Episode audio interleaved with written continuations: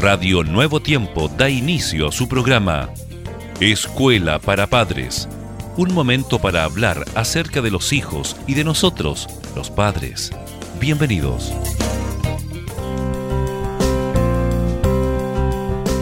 Estimados amigos y amigas, qué grato es poder estar junto a ustedes nuevamente aquí en su programa Escuela para Padres en Radio Nuevo Tiempo.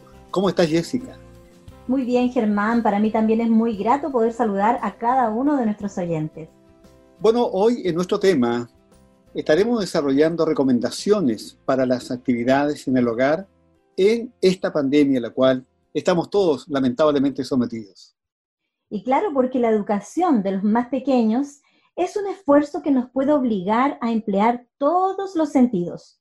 Los niños y niñas en este periodo que estamos pasando a nivel mundial deben seguir accionando y para ello intente mantener una rutina colaborativa con los quehaceres del hogar, entretenimiento, juego y labores escolares, para que le brinde un nivel de certidumbre que en escenarios de emergencia son de mucha ayuda.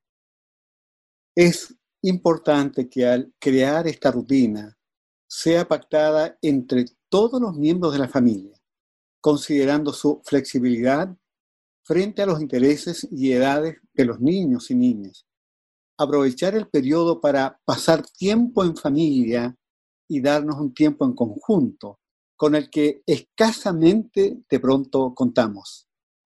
Es por eso que queremos compartir en este escenario con ustedes las siguientes actividades, queridos padres. Primero, deje una zona en la casa para que él o ella juegue diariamente. En esta zona provea unos pocos juguetes. El resto guárdelos en un mueble y cámbielos cada semana para que no se habitúe ni pierda el interés.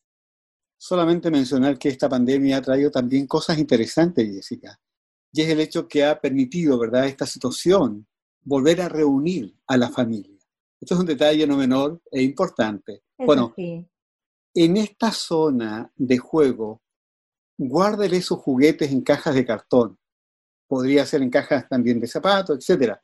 Trate de no usar un baúl grande donde se guarden todos los juguetes, porque estos son demasiados estímulos para él o para ella. Es por eso que trate de usar una caja para guardar juguetes similares, por ejemplo, la caja de los legos, la caja de los bloques para construir, la caja con libritos, con autitos, porque de esta manera le vas ayudando a tener un orden en la casa y también en su mente. Ahora, cuando juegue con los juguetes de una o dos cajas, trate de ayudarle a ordenarlos antes de que abra otra caja Así entonces aprenderá que cada juego tiene un orden.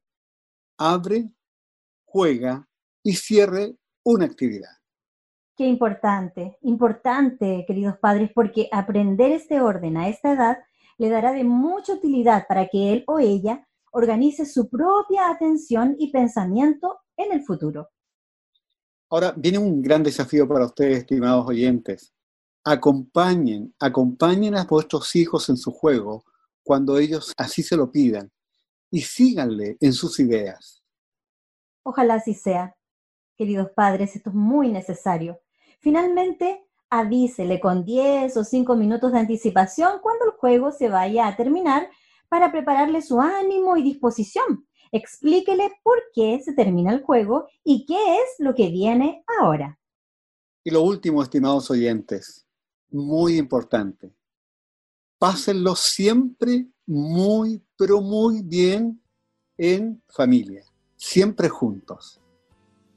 Muchas gracias amigos por haber estado con nosotros y esperamos que estas recomendaciones para las actividades en el hogar en pandemia sea de real enriquecimiento para cada uno de ustedes.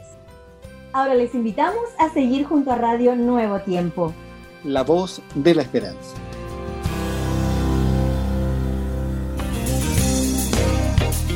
Gracias por sintonizar Escuela para Padres.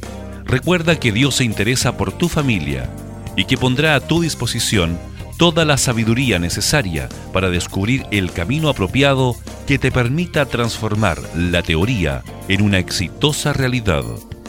Escríbenos a escuela para padres. Radio Nuevo Tiempo, la voz de la esperanza, sembrando esperanza.